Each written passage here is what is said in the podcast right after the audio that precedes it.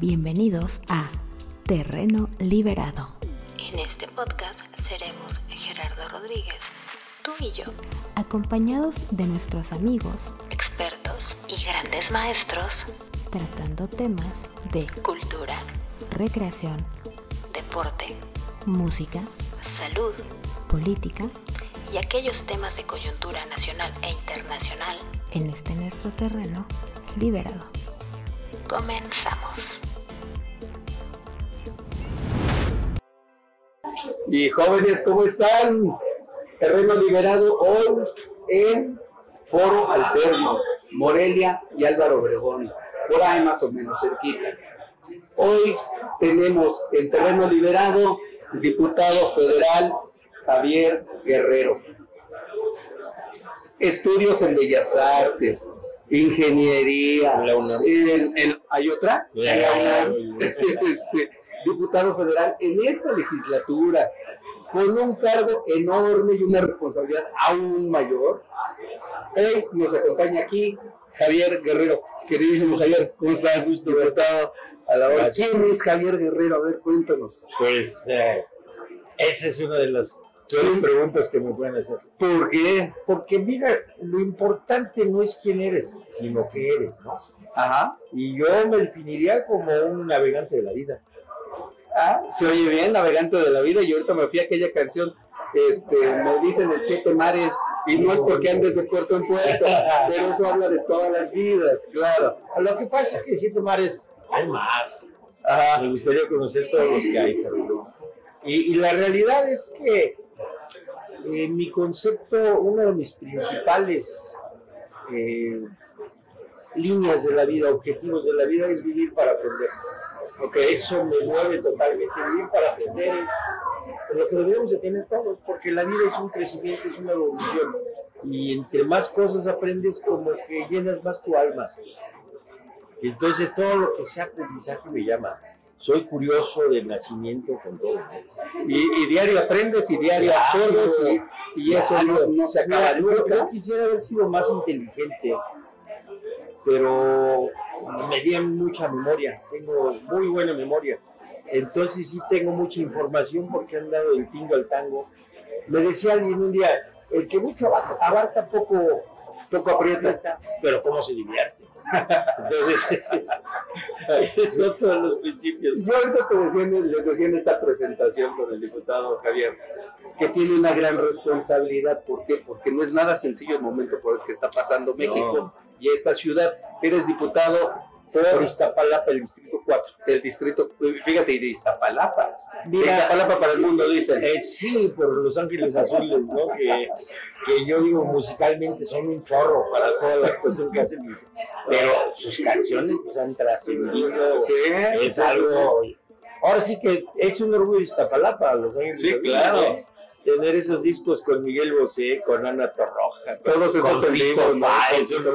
Fíjate que rompieron ahí, rompieron esa, esa No, marca no, y ese, ese estigma, ¿no? De, Sí, de- porque a- aparte también estuve, estuve un año en la Superior de Música en Bellas Artes. Ah, bueno, ¿y qué instrumento? Tocaba el bajo, pero estaba estudiando disque piano. Ok. Estuve en un grupo mucho tiempo también. ¿Qué tocabas en El ese bajo. grupo? Sí, pero ¿qué música? Nah, empezamos de rockeros y jazz, pero pues acabas tocando en fiestas, pues si no la comes.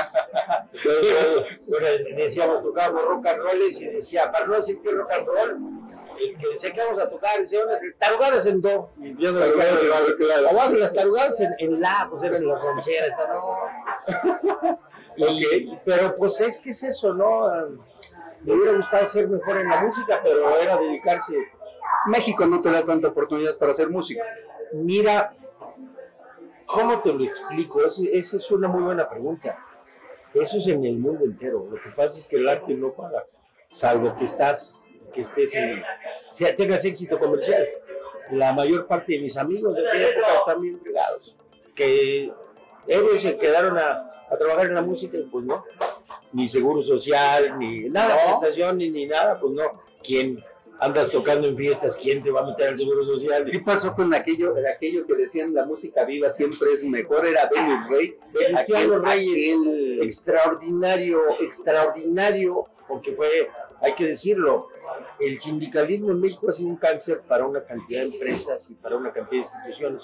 Pero Venus Rey sí vio por sus, por sus agremiados. Los agremiados. Venus Rey hizo un sindicato que no era democrático en el sentido de que pudieras elegirte porque él era el jefe, pero que vio por la gente de que tenían servicio médico, de que tenían, pues tenían torturados a todos los salones de fiestas y a los bares, todo esto, pero estaba bien, porque de alguna manera estás protegiendo ese tipo de vida que era, era cultura, era, era la vida misma, el arte es la quintesencia del hombre. Claro. Entonces eh, no puedes no puedes intentar tenerlo dominado y como yo mando aquí, nada más toquen esto, hagan esto, no, no. Televisa es la gran desgracia para el país, porque evitó que creciera. Se los he dicho 50 veces. No, pero es, eh, Televisa es, Televisa es eh, lo más pernicioso que le pudo haber pasado a México, porque antes de Televisa había muchísimos grupos de todo tipo, de todos los, no, había un chorro de compositores. Eh, ¿Cómo se llamaba este guitarrista? Era buenísimo. Le preguntaron que quiénes eran los mejores compositores, los de ahora o los de antes. Dice, mi hijo, de antes te puedo citar desde Agustín Lara para atrás, cualquier cantidad. Así es. Dime de los de ahora, aparte Juan Gabriel. No, y Pues ya que nos murió. hay unos muy buenos en la pop, todo esto que se produce, pero artísticamente no, no aportan al país. Oye, y, Y eso lo pregunto. Eh, porque él con la inteligencia artificial Así está en eso de, no sé si a ti te va a tocar, exacto, ¿no? esa, va a ser, esa va a ser la armonía el- el dominante de la música. Tan, tan.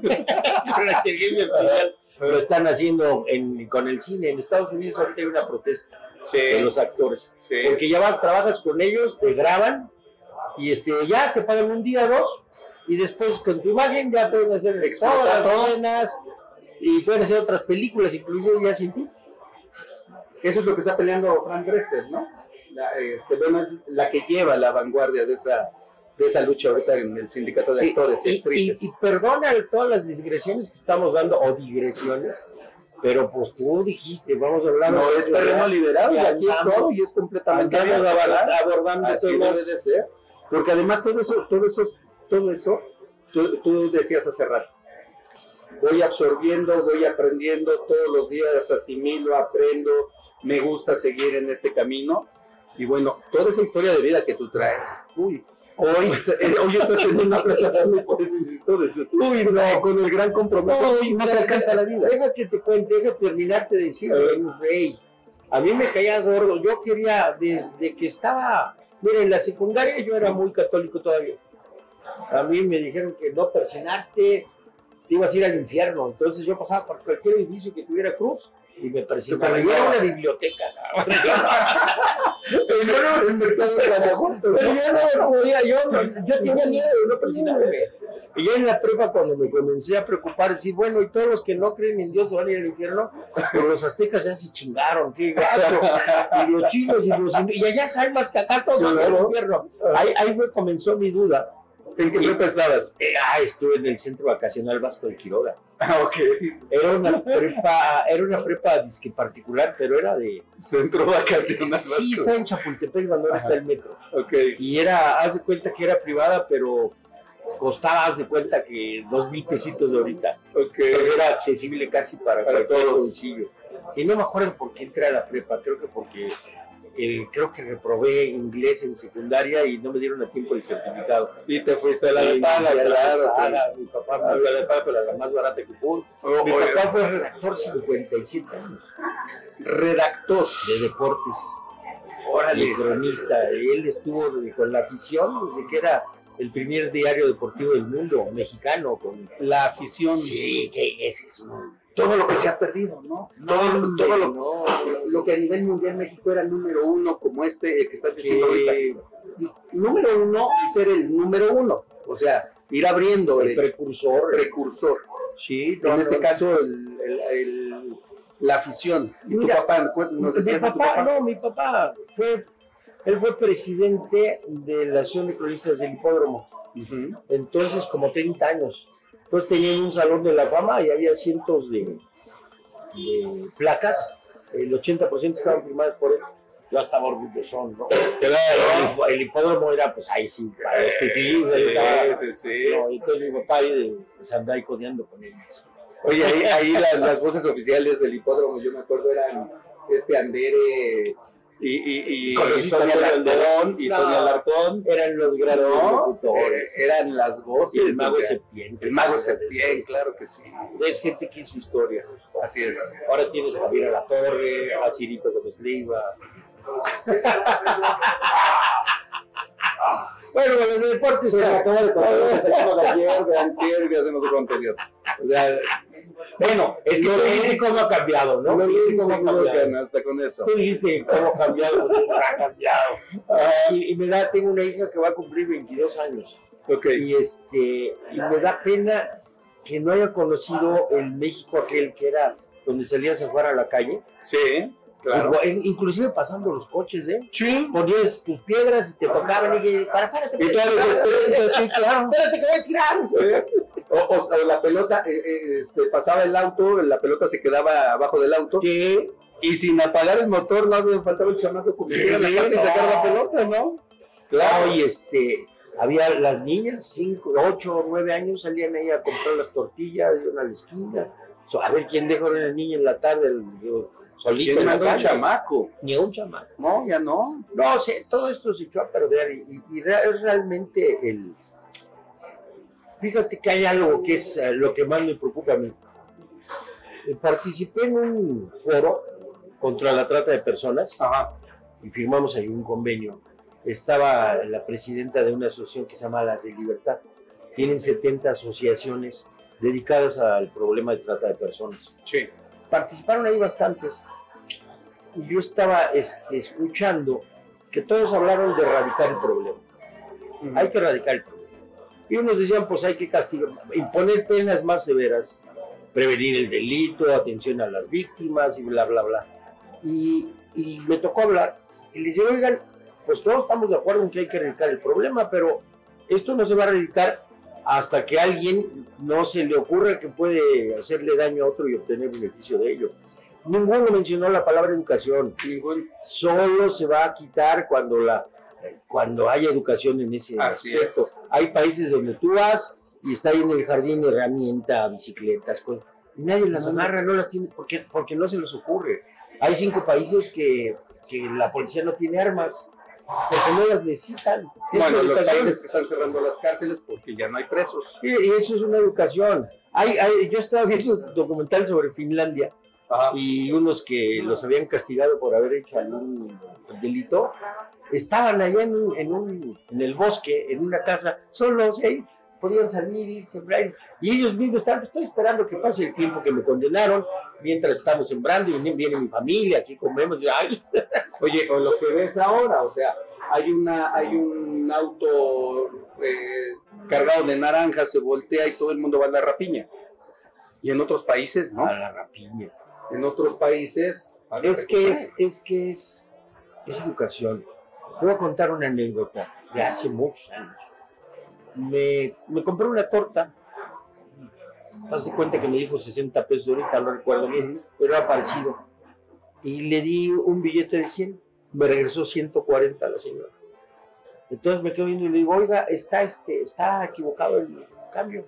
Y me dice, pero furiosa, ya checaste, ya viste bien, pero bien agresiva. Le digo, sí. Le di 100 pesos, me dio 140. Y dice, la- de, de la Toña Machetes a la abuelita del chocolate, ¿no? Pero yo dije, ay, joven, no, qué amable. El billete, ¿no? No, qué amable usted. Digo, no, espéreme, si esto no es un acto de heroísmo, esto no es que sea yo honrado, es que usted me honra. No, no, no, no. Esto es muy fácil. A mí en mi casa me enseñaron que lo que no es mío, no es mío. Claro. No que ande regresando y haciendo cosas. No, simplemente no es mío. Sí, no tienes por qué tengo agarrarlo. que pensar que voy a ser feliz quitándole algo a usted? Y la señora, no, es que no, no insistan que no es que la demás, bueno, la demás gente, pues es lo que estamos viviendo. La educación se ha perdido, esos valores que teníamos se han perdido. Por eso la bronca que traigo ahorita, que soy diputado, mi objetivo es hacer una iniciativa sobre la educación. Ahorita está de moda por lo de los libros de texto. La gente no lo puede ver, lo analizan como todo. Viene un chisme y yo te lo rebato, tú me lo rebates, y lo que menos aparece es la razón. Es la necedad. Yo no te voy a convencer con argumentos, tú me vas a dar analogías y a ver cuál es mejor y hasta acabamos enojados. Y, Sí. mira, tu verdad es la tuya, la mía es la mía, la de la compañera es su verdad. Pero todas son esclavos de la realidad. Si no utilizas la lógica, si- a ver, ¿cómo puedes comprender la realidad si no la puedes ver? Ese es el problema. También si no la ves a través de los ojos del otro, ¿no? Pues es, es la es el, realidad. es el ejemplo aquel de yo veo un 6, tú ves un 9. No, pero esa es tu verdad. Claro. Y la mía es la otra, pero no tampoco lo tienes que ver en mis ojos. A lo mejor es un 7. Lo que hay que buscar es la realidad. No entender mi verdad ni yo entender la tuya. Tengo que entender la realidad para que pueda entender que yo puedo estar ahí y tú también. Ese tema ha estado muy vigente en este terreno liberado. ¿Qué tan real es la realidad? Pero la realidad, hay, hay una sola filosofía válida. ¿Cuál? Solo una. ¿Cuál? ¿Cuál te imaginas? No, no sé. Las matemáticas. Bueno, ese es, eh, a ver. Y es una filosofía. Sí, ah, bueno, Y es, una, una- filosofía. ¿Es un invento o es un descubrimiento? O es un idioma universal. Ese es un invento. Un idioma lo inventas. Puede ser. Pero Ajá. también es un descubrimiento porque descubres las relaciones geométricas y demás. Es una mezcla, pero a final de cuentas es universal. Ok, sí, claro. Entonces, por eso, y yo no quiero decir que todo lo conviertas a matemáticas, no sé si has leído a Asimov, Sí, inventa la, psico- Asimov. inventa la, psico- la psicohistoria, donde puede predecir el, el futuro de la humanidad, porque además el, el genio este era matemático, físico y filósofo. Entonces trata, trata a los humanos como si fuéramos los gases y, este, y sí puedes predecir el comportamiento de los gases porque tienes miles de millones de datos. Pero con datos de millones y eso no, ¿cómo vas a, cómo vas a, cómo puedes predecir lo que va a hacer Xochitl? Aunque todos podemos saber lo que va a hacer, pues quién sabe, ¿no? Ah, a ver, Xochitl, ¿qué vas a hacer? Aparte del ridículo, sabe qué puede ya sé, ¿qué vas a hacer? Le vas a echar más nueces a las gelatinas. Sí, estoy seguro. A vender las más caras. A venderlas más caras. Sí, no, y, te- igual y nunca lo dijiste, pero a lo mejor era nuez de la India. Entonces decía que, que venían del más allá, pero bueno. Estaba, estaba pensando, a ver, ¿qué- qué- Bienvenido al género humano. Estaba pensando, estaba pensando, nombraste Isaac Asimov y me viajé a aquel, sácame del error, él es el autor de Sueños de Robot, Claro. ¿no? Yo Robot se llama. Bueno, Sueños de Robot. Sueños de Robot es toda la serie. Son, Isaac Asimov hizo un monumento, yo creo que todo el mundo lo debería de leer. Ajá, Hizo una trilogía que es la más premiada en la historia de la ciencia ficción, que se llama La Fundación. ajá.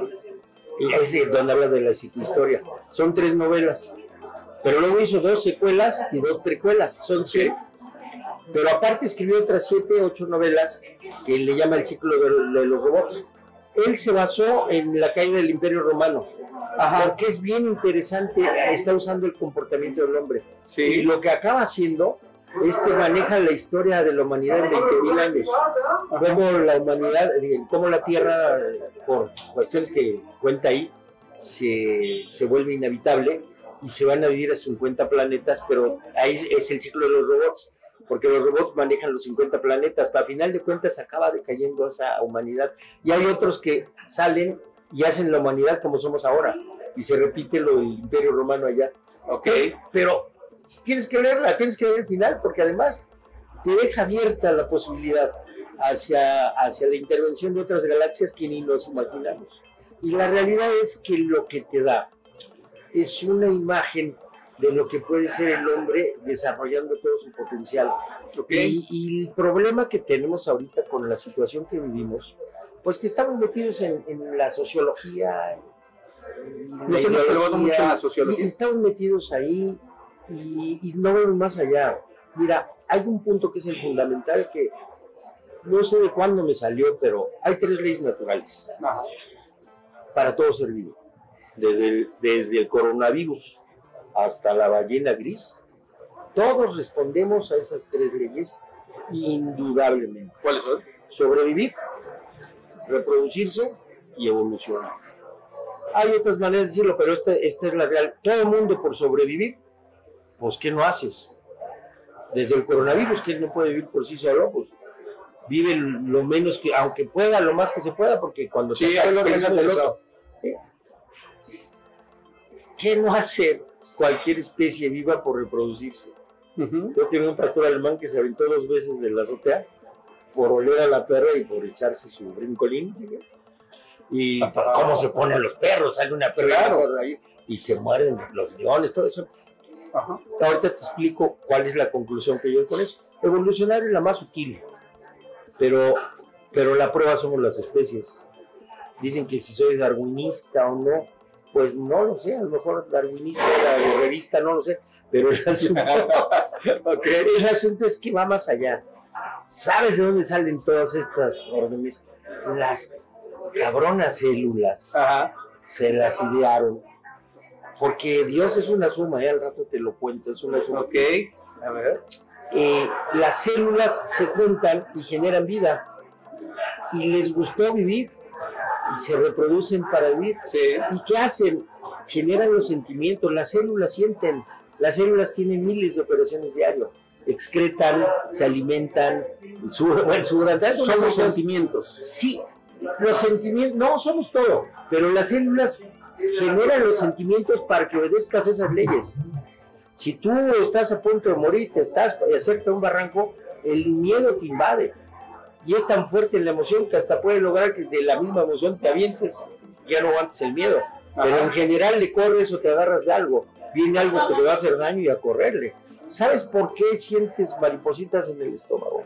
Y no es por hambre, No, por la novia. cuando tienes no, cuando tienes miedo, porque si vienen que te van a corretear, el cuerpo manda sangre a las piernas. No sé si alguna vez Sí. has tenido que sientes que vuelas Sí, sí, y está la expresión tiene alas en los pies. Sí.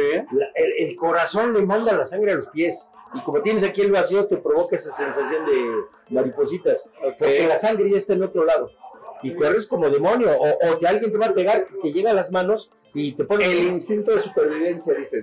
Exactamente, pero son las emociones que producen las células para que no te mueras. Y el deseo que te provocan, ¿cómo te puedes imaginar una persona, religioso o no, que da su vida por la comunidad, que pueda tener, a a cometer la atrocidad de violar a un niño o una niña? Un ser tan bueno, tan santo, ¿cómo llega eso? El- lo terrible de las emociones, la, la emoción de, de la sexualidad es bestial.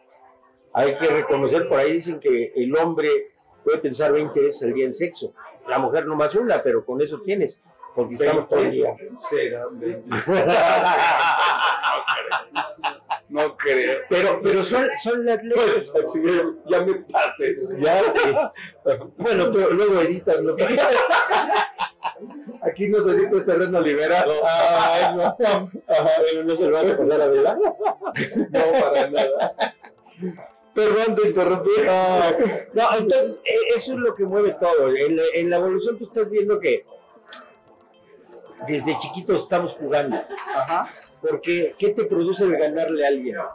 Es Alegría. Alegría, excitación. Es lo que hacen las Oh. chingadas células. Claro. Porque yo para ganarte tengo que cumplir el ideal olímpico. Altius, Citius, Fortus. Más rápido, más alto, más fuerte. ¿No? Para lograr eso me tengo que entrenar. ¿Y para qué entrenar? Porque te quiero ganar. ¿Y para qué te quiero ganar? ¿Qué gano con ganarte? Ser superior a La evolución, compadre. Sí, por eso. Si soy superior a ti, Sí, obviamente. soy más- más tú eres-. Sí, tú eres de los más débiles y tú y te vas a ir primero. y de- y de premio vas a tener a la mejor hembra, porque también las hembras andan buscando a los machos alfa. Sí, claro. Es la naturaleza brillando, pero eso es lo que nos... Y si bajamos de este mundo, aterrizamos a donde estamos ya con los problemas, Ajá. que estamos ahora ya y nos ponemos serios en la cosa, es que lo que estamos es en la lucha, en la lucha social, porque todo esto que te digo pues es de individuos, y si tuvieras la libertad de ser lo que quisieras, pues estaría bien, pero ya llegamos al mundo del hombre, y en el mundo del hombre, el hombre, ¿cómo era el dicho aquel? Homo hominis lupus, lupus homine. Homo hominis lupus. lupus. Ay, ay, ahorita me acuerdo quién lo decía, es, es un filósofo, está en una obra. El hombre es el lobo del hombre. Mm.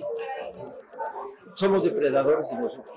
Sí. Y después del comunismo primitivo, lo que vino es la dominación del más fuerte sobre los demás. Y te pones a trabajar a los demás.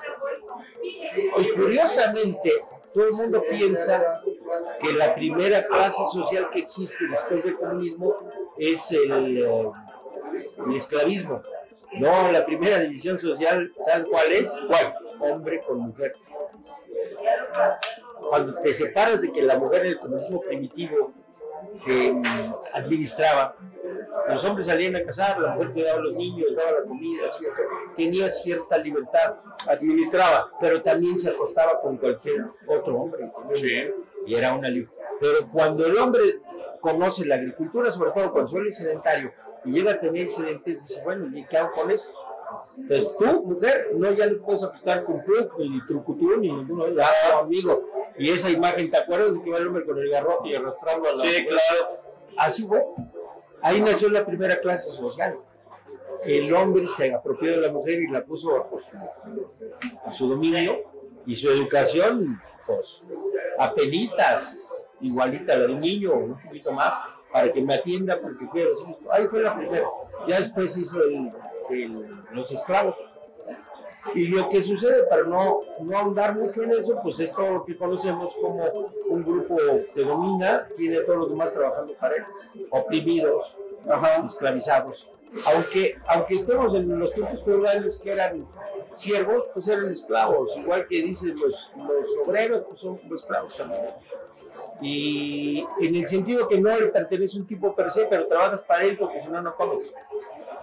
Me viene, me viene a, la cabeza la pregunta, a ver, eh, con todo este gran contexto que nos has dado, eh, ¿qué, tanto, ¿qué tanto es tu alcance? ¿Qué tanto? Tus ganas, me queda claro que son muchísimas, por cambiar, mejorar, evolucionar en conjunto toda una sociedad, una especie, pero ¿qué tanto, qué tanto has visto que puedan ser reales tus fuerzas o tus posibilidades, no tus fuerzas, tus posibilidades por, Mira. por cambiar, por evolucionar en beneficio de los demás. El punto es este. El punto es este. ¿Qué posibilidades tiene un individuo de cambiar una sociedad? Pues son contadas las personalidades que pueden hacerlo, pero porque conjuntan voluntades.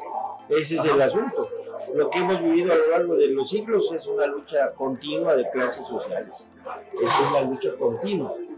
Entonces de repente surgen pues, los Gandhi o los Mao o este Zapata, toda esta gente que de repente no es porque Zapata fuera un ser superior, no, es porque está en el momento adecuado, el personaje adecuado y la situación adecuada. Y entonces sucede que los líderes son los que transforman, los grandes líderes. Aquí estamos viviendo un asunto muy interesante. Después de décadas tenemos un líder como no hemos tenido y hay que reconocerlo. ¿Y qué sucedió? Que lleva toda una base social, por no decir clase, toda una base social, la lleva a liberarse de un yugo que era el poder económico. Yo no sé por qué la gente no lo bueno, sí sé por qué no lo entiende. Eh, la propaganda hace trizas la conciencia inclusive. Pero si viéramos la realidad, ¿qué dirías? A ver, ¿quién mandaba en el país? Pues los poderes fácticos, los poderes económicos. El presidente es como todas estas pirámides que sabemos, que era el emperador, la aristocracia, iglesia, ejército y todo lo demás. Y se transforma, pues ya era el presidente, la aristocracia económica, las clases medias y las clases bajas. Pero sigue siendo alguien que manda. En nuestro sistema el presidente pues era socio de estos, pero estos son los que decían. En el, en el neoliberalismo eso pasó. Salinas de Gortari creó toda una, una estructura económica de- con una banda de ladrones, como lo hizo Porfirio Díaz. Porfirio Díaz se, se juntó de sus amigos y se repartió en el país. Y la gente abajo, pues esclavizada. Entonces nosotros estuvimos así durante décadas porque aunque el priismo fue una dictadura, hubo una época en que la gente vivía mejor en las ciudades. La gente, nos vamos con la finta porque esa es la otra cosa. Hay una frase que es fundamental. Eh, sin conocimiento, sin comunicación no hay democracia. Y la comunicación la tenían los, la Claro. tenían los de- entonces, eh, mira mi papá mencionando el asunto, cuando hablábamos de lo que decía la prensa, la prensa tenía que decir lo que los boletines te mandaban. Claro, boletín Si presidencial, algo, ¿no? te rompían la madre. Te quemaban la imprenta o te hacían. Y si no, te hacían una muy buena. Ah, Estabas protestando y te decían, ah, pues protesta lo que quieras. Vamos a imprimir. Oye, pero ya no tenemos papel. Pues compra. Ni madre, porque lo vende la pizza. Productora, Así es. importadora de papel, ¿sabes? Para estatal, que dicen esos cabrones, no les vendan nada. así es. Y entonces no les venden ni madre y pues, pues sí queremos comunicarlo, pero ¿cómo? Sigues así. Claro.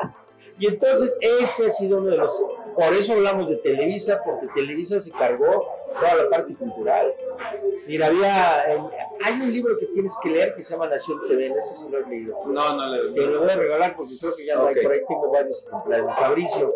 Fabricio Miguel de Madrid es un Sí, claro. tipazo.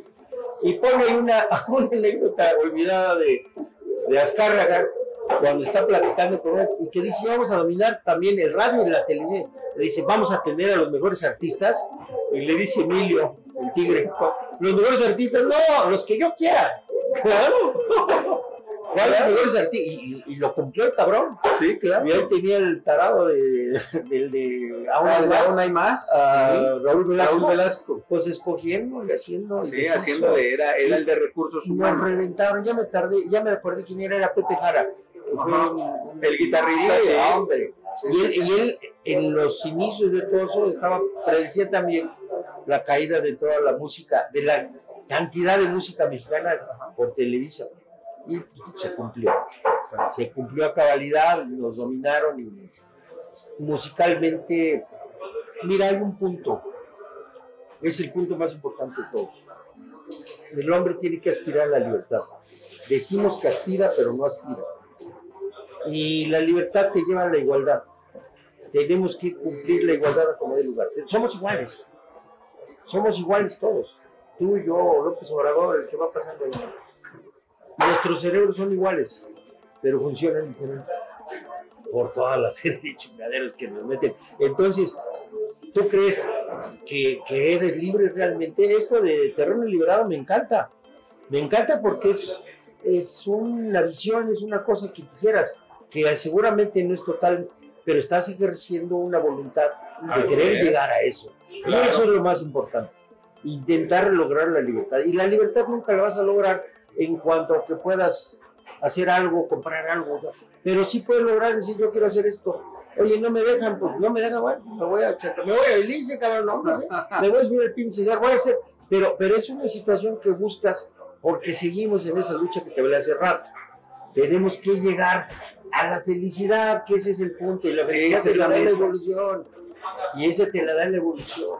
Estuve en, un- en una reunión en, en Las Vegas hace poco con migrantes, y se me ocurrió leerles el artículo de su acta, el primer artículo de su acta de, ¿cómo le llaman? La de, la de independencia con, con los ingleses, donde dice que somos hechos, todos los seres humanos somos hechos a su semejanza y tenemos derecho a ser libres y no sé qué. Y en los primeros artículos de su constitución ponen que está prohibido liberar a los esclavos. Entonces, pues aquí ya está la chingadera, ¿no? Ya Somos iguales y tenemos los mismos derechos. tenemos el derecho a perseguir la felicidad. The pursuit of happiness, que es lo que ponen. Pero pura madre, o sea, en la práctica, ¿cuál? Los gringos han sido los peores. El American Way of Life que siempre les he dicho. O sea, tú eres libre de ser rico, millonario, comprarte lo que quieras, siempre y cuando tengas las posibilidades de hacerlo. Son dos palabras nada más. Todo el mundo tiene todo el mundo es libre y tiene derecho a ir a China. Si puede. Claro, así es. Pero como no te dejo, porque no te pago, no, Porque hago que no te alcance, entonces no eres tan libre. No, y, ese es el punto en el que, y entonces voy a, voy a retomar lo que tú estás diciendo. ¿Hasta dónde podemos llegar? Hay un asunto, mira, ¿por qué te digo de la educación? En los noventas yo fundé una organización de Educación de las Artes, llevamos 600 mil niños al teatro, en un programa que era para apoyar el área de educación artística, no para que fueran al teatro, porque ese es un... No, es para que a través del teatro tú comiences a hacer actividades todo el año en todas las materias, ¿eh? y comienzas a soñar, comienzas a conocer otros mundos. Y entonces eso es lo que sí se puede hacer. Los alcances, por eso yo, um, ¿cómo te lo digo?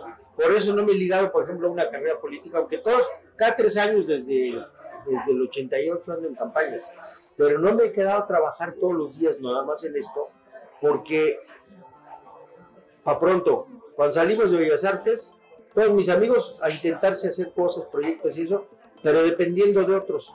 Que te lo autorice una secretaría, que te lo autorice un empresario, que es un. No, cabrón, no nos da nada, pues vamos a hacerlo nosotros.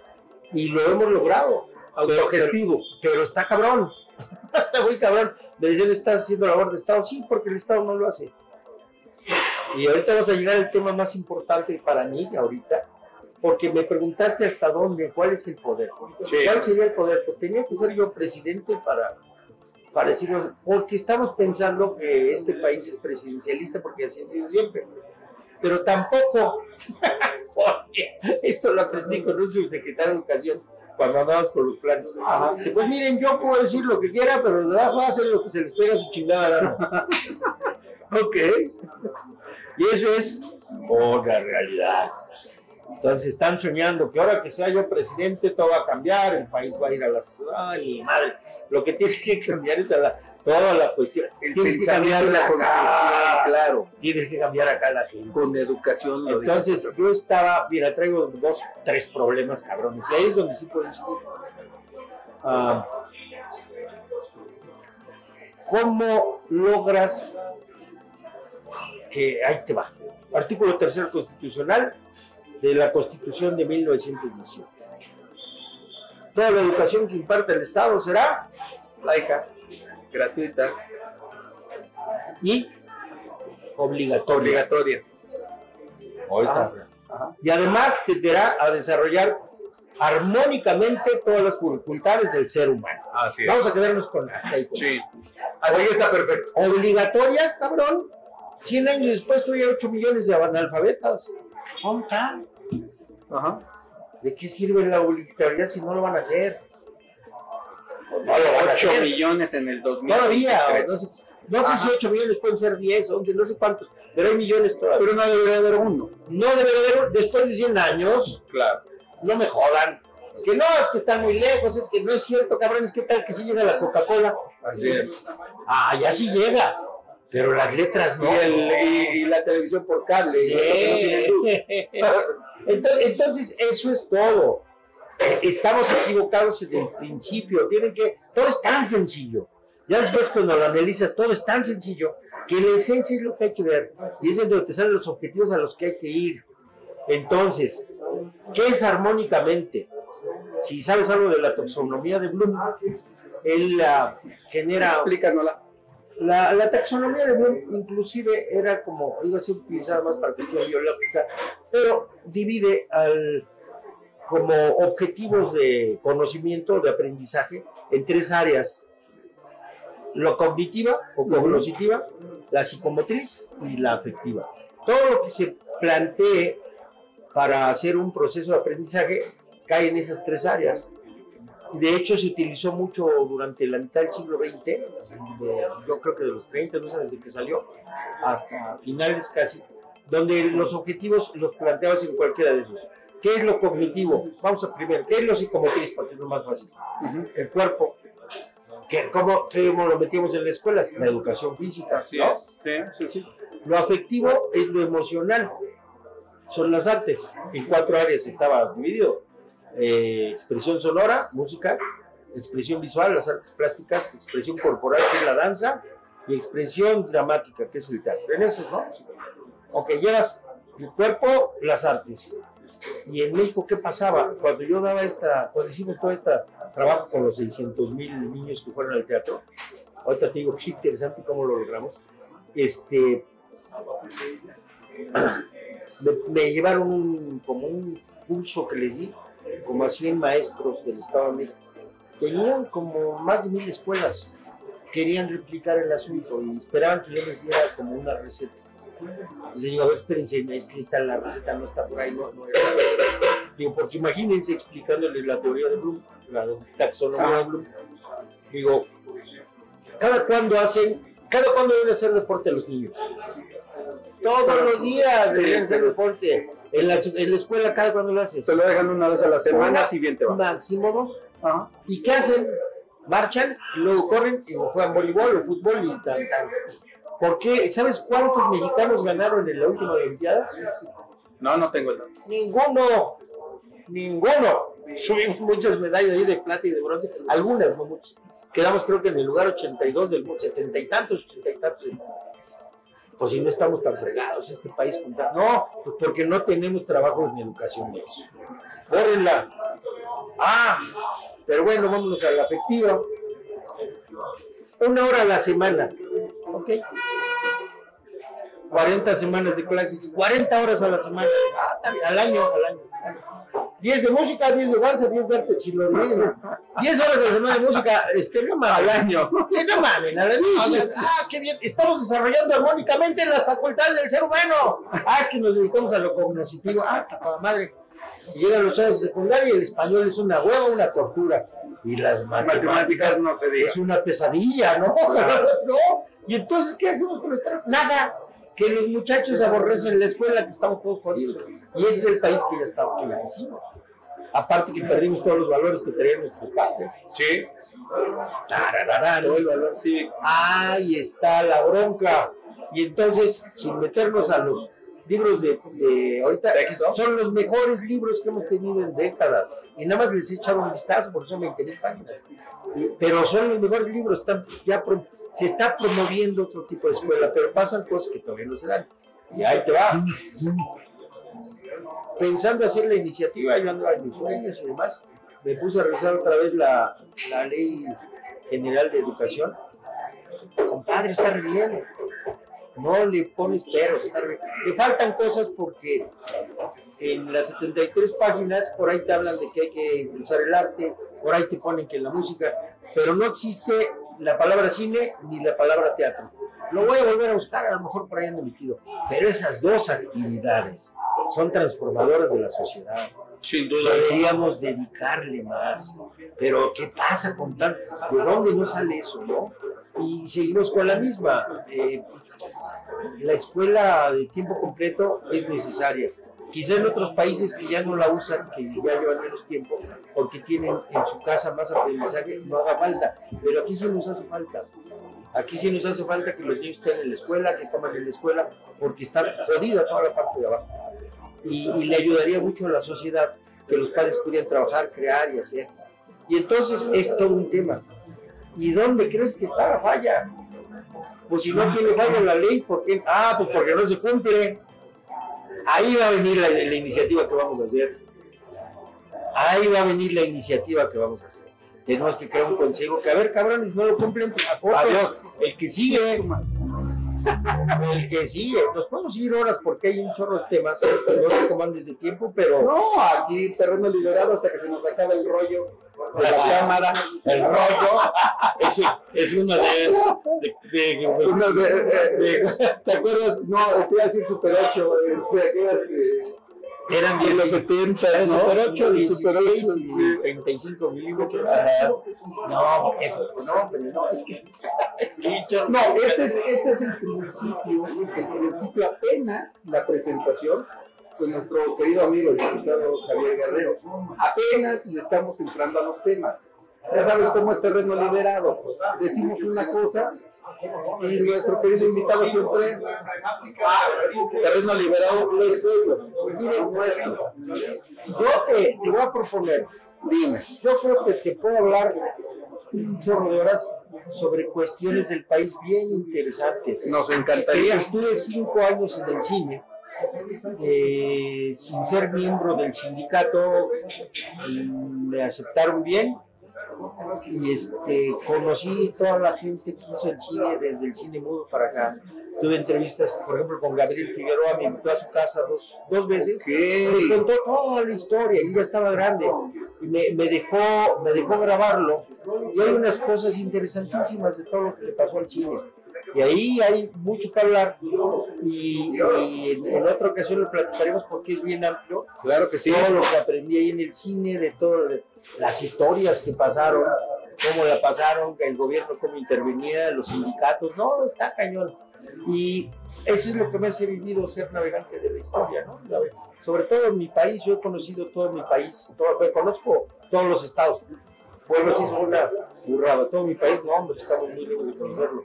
Pero sí conozco todos los estados, las capitales, he visto cómo vive la gente, hemos, porque hemos hecho también cosas, hemos entrado muchas cosas, en la política no hemos abordado esa parte, pero es donde te entra la, el dolor, el dolor de ver a nuestra gente sufrir. Porque si yo considero que somos iguales, ves un niño desnutrido, mujeres violentadas, todo el sufrimiento, el sufrimiento te, te, pega, te pega y si no eres solidario, no tienes corazón. Y la libertad te lleva a eso, a que entiendas que tenemos que unirnos, tenemos que unirnos en el dolor para sacarlos del dolor, no para bajar el dolor, no para que este sea el valle de lágrimas, el reino de los cielos que nos prometieron. Fíjate, me, me pienso dos cosas. Una, eh, ahorita que hablas del cine de Gabriel Figueroa y de, y de, todo lo que se retrató, y estos gobiernos, cómo han hecho muchas cosas para que no se retrate una realidad. Me acordé inmediatamente de aquel incendio de la Cineteca Nacional, donde se perdió cantidad, se perdió más increíble, así es, de ese acervo nacional. Este, y dos, con López esta, con López Portillo, y, y me quedo pensando, si esta diputación que tú tienes ahorita es una diputación que está buscando eso, la libertad del ser humano. Por supuesto, por eso estoy en la cosa de la, por eso estoy en la cosa de la educación. Es una oportunidad, mira, realmente yo he andado, cuando me han ofrecido muchas veces que le entre a cosas y esto, a la batalla política. Mi batalla política es apoyar siempre cada tres años. En el 88 mi mamá era muy amiga de Muñoz Ledo entonces me habló, le dije a mi mamá, oye, recientemente fallecido don Porfirio, uno de los grandes personajes de este país, malentendido, malvalorado, es uno de los últimos estadistas, uh -huh. más bien es uno de los pocos estadistas, estadistas así es. Se le botó la patria al final, se le botaron los tornillos. No se le votó, oye, yo creo que más bien estaba, se estaba saltando aquellos ensayos que hizo este, durante toda su vida y pues ya jalaba y de todos lados, más bien. Porque... Y se le saltaron los resortes, como los colchones, compadre. No, no, no, ya de viejo, ya. ya. Porque lo que le pasó fue que se frustró. Él era un gran, un gran pensador, pero estuvo desde el 88 chingue chingue con la reforma del Estado. No. Y no lo pelaron. Y no lo pelaron, no, no se pudo, no se pudo. Él debió haber sido presidente de este país fue presidente del Consejo de Seguridad de la ONU. Sí, hombre. De trabajo, oye, secretario del PRI, este, secretario de un chorro de cosas. Lo mandan, lo, mandan, lo mandan a la ONU, a ver que, este, sácame de mi error, lo mandan a la ONU para que no delate y regresa todavía más empoderado. Este, y, ah, no, y, ahora, y, ahora, cómo lo calmamos, ay, claro. Él es la carta de los deberes y derechos de las naciones Así es. que se le atribuye a Echeverría. Pero Echeverría, a Echeverría le hacían una broma que llegó y le dijo, le dijo a Porfirio, oye cabrón, ya no escribas algo tan largo, tengo una hora, sí, es una hora para la ONU, con esto la carta y todo eso, pero que no pase porque ya se burlan de mí. Y regresa a la semana siguiente y le dice, ¡ay, pinche Porfirio! Duré tres horas, ya se habían dormido todos, y me dijeron hasta lo que veo, quién sabe cómo eran tantos y ni lo entendí. Dice, ah, cabrón, tres horas, puta, pues me hubieras dicho, es que la, la culpa la tiene la secretaria. ¿Cómo así? Sí, es que le dejé original y dos copias.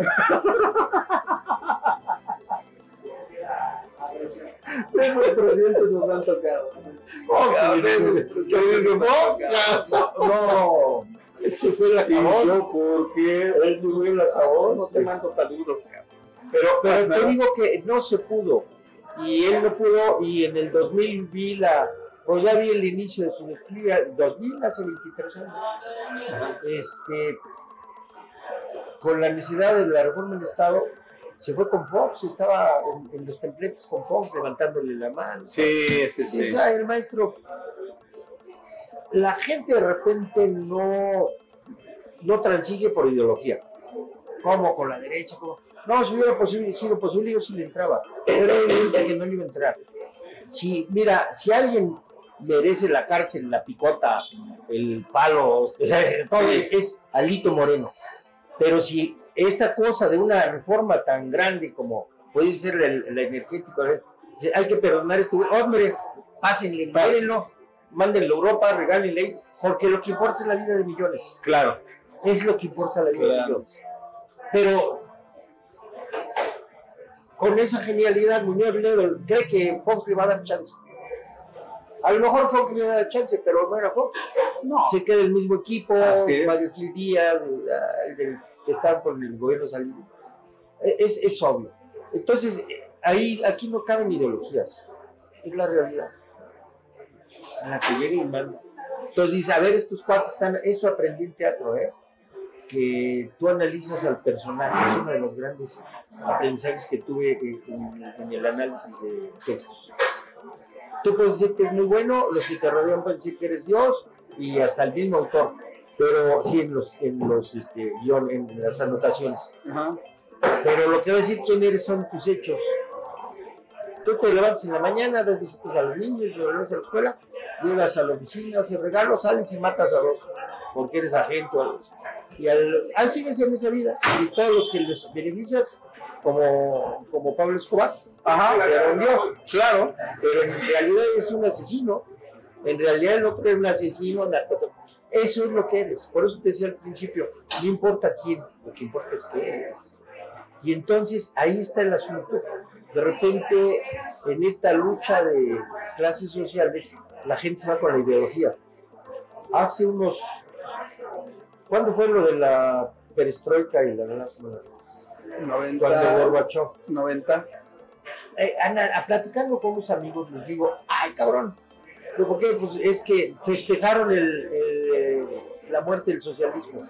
Hasta Octavio Paz dice, no, hombre, Octavio Paz, ¿cómo haciendo el ridículo ahí? Toda la derecha ahí festejando que se murió. ¿no?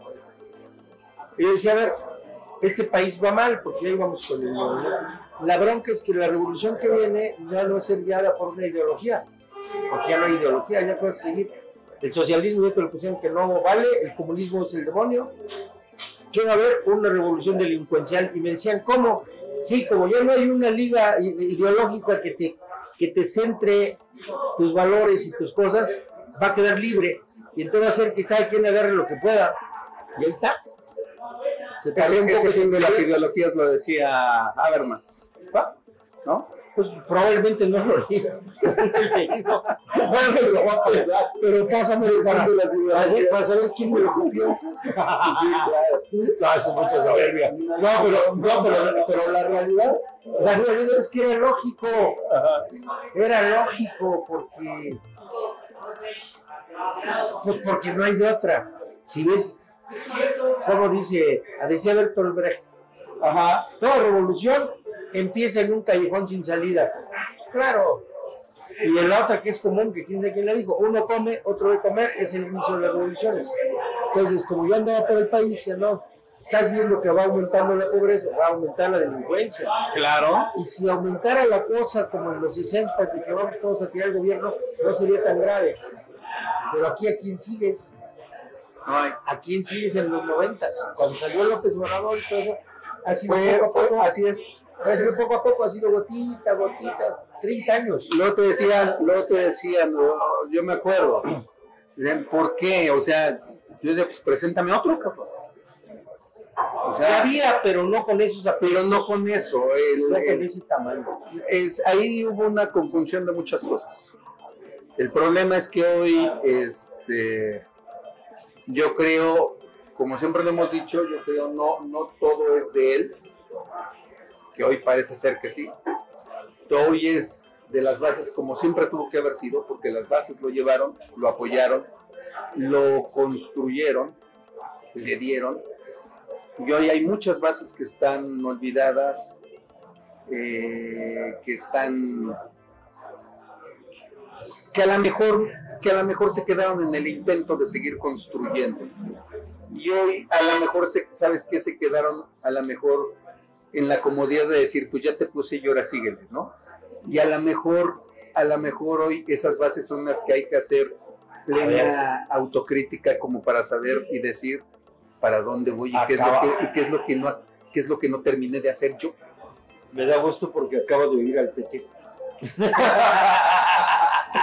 y te voy a decir por qué. Porque Porque este es el único partido que todavía tiene una ideología auténtica. así es. poquitos, poquitos, pero. Poquitos, pero, pero bien rojos. Eh, No son rabanitos. No. Aquí hay un chorro de rabanitos. Se nos está acabando la pila, compadres. A ver, a ver. Vamos, perdón. cerrando el pero vamos a ir cerrando el de hoy.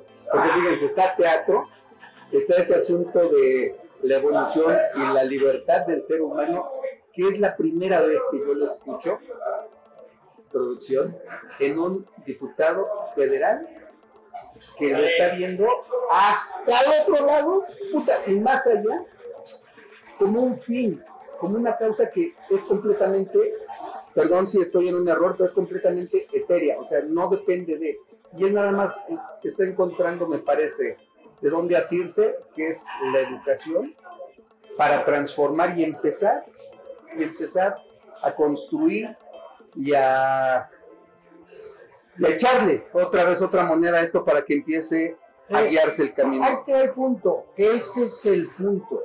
Yo sí quisiera convencerlos, porque hay mucha gente muy inteligente en el país. Pero los que tienen el poder, aunque tengan buena ideología mala, ya no captan, como dicen en mi pueblo, ya no captan más allá, porque este, Estamos en ruso. Sí, está tan, está tan sencillo. Estaría tan sencillo.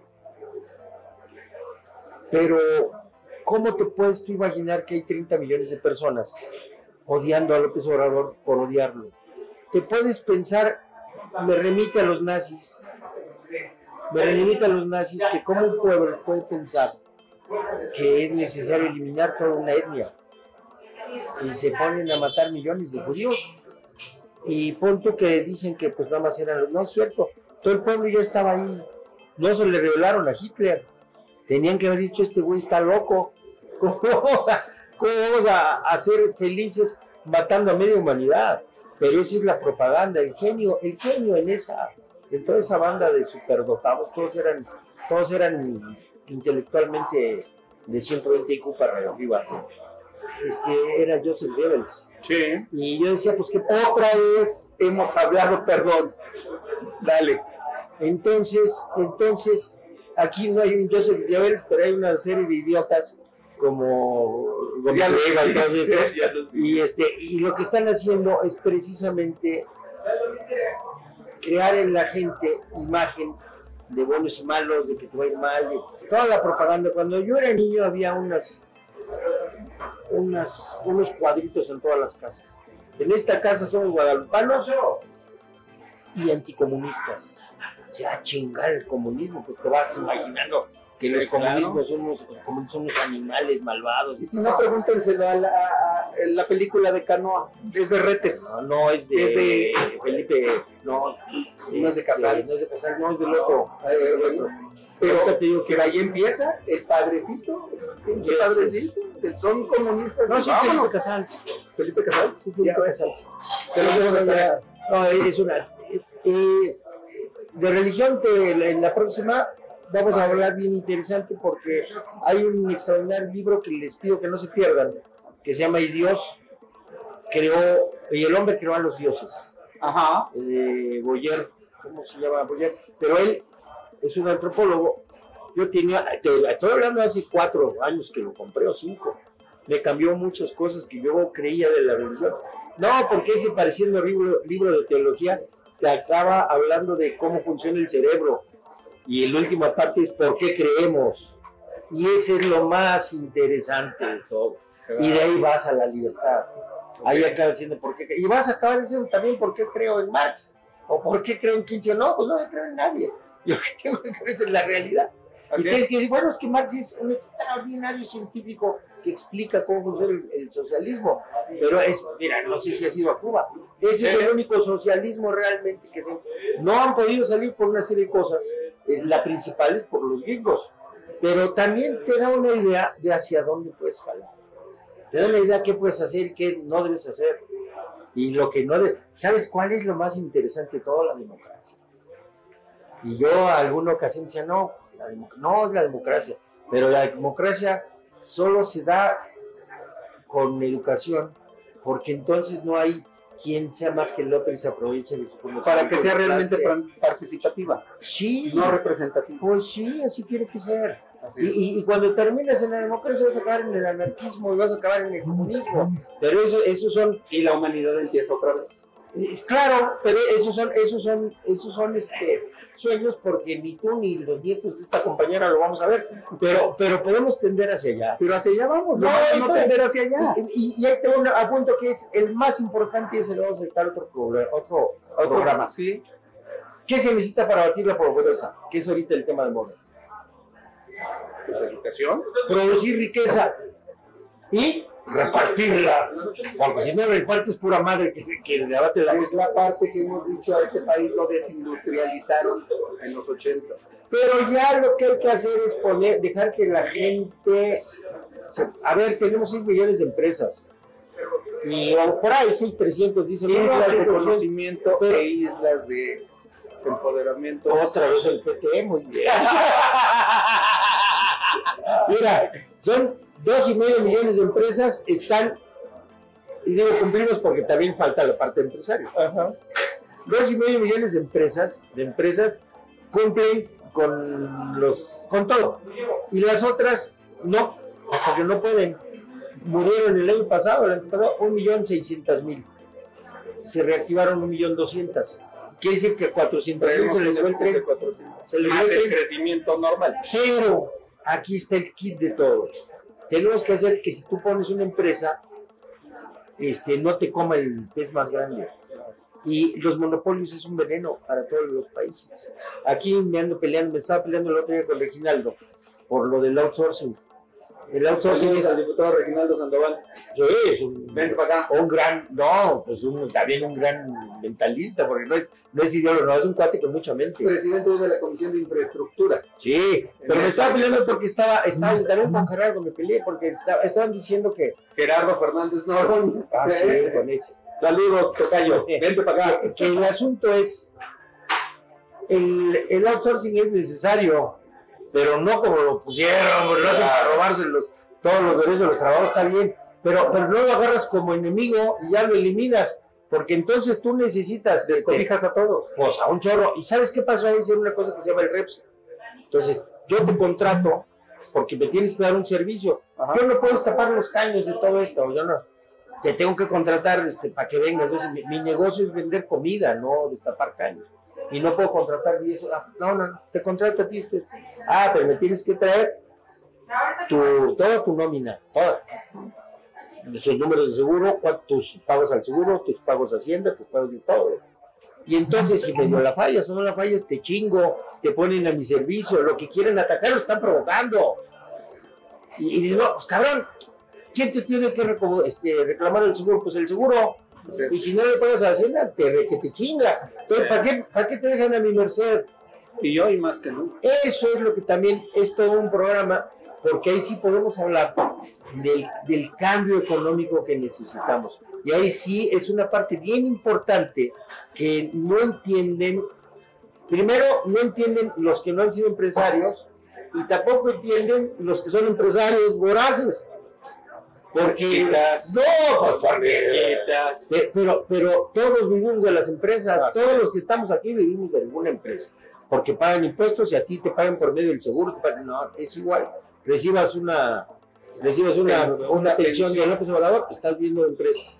Pero las empresas lo que tienen que hacer es que repartan el dinero entre los que producen la riqueza, Claro. y hay formas, pero luego platicamos de eso porque es bien amplio. Jóvenes, se quedaron tres, cuatro, cinco, ya ni le cuento cuántos temas en el tintero. Y ahorita el último fue La economía. la economía, que me suena más a, a realmente una reforma laboral, una reforma sendaria, una reforma este, inclusive en el seguro social. Todo lo estás tocando porque vas a, a deconstruir todo eso. ¿eh? Pero ahí te va el punto, uno que no te imaginas. Se me ocurrió escribir la Carta de los Deberes y Derechos de las Empresas. Me dice, no mames, esa es la ley, claro, es la ley de las sociedades mercantiles, pero que tenemos desde 1930. Entonces, entonces, ese es todo un tema. Falta la reforma judicial que también te la tengo que comentar. Pues dejen sus comentarios dedito arriba y por favor, en la siguiente vamos a estar aquí con el diputado Javier Guerrero. Tenemos todo esto que tiene aquí en terreno Ah, y no hemos hablado del deporte, que también tengo un color de que tra- platicar. Hay un asunto de por qué no ganamos el mundial y luego les voy a contar. Alguna ocasión estuvimos a punto de ganar el mundial. A Sí, punto no, que no. teníamos la forma. No, no, no. Nos chingó Televisa, luego les cuento cómo. Teníamos dos elecciones, y no lo digo yo, me lo comentaron gente, me lo comentó un argentino que era entrenador y demás, y me explicó, y digo, ah, cabrón, eso no lo sabía, pues sí, así fue. Así fue, y así mismo fue. Luego pues, les mando saludos a todos, siguen viendo, a, den manita, suscríbanse, este tiene que superar a, a- a los de Adela Micha. Está claro, ¿eh? Saludos, por favor, un abrazo a todos.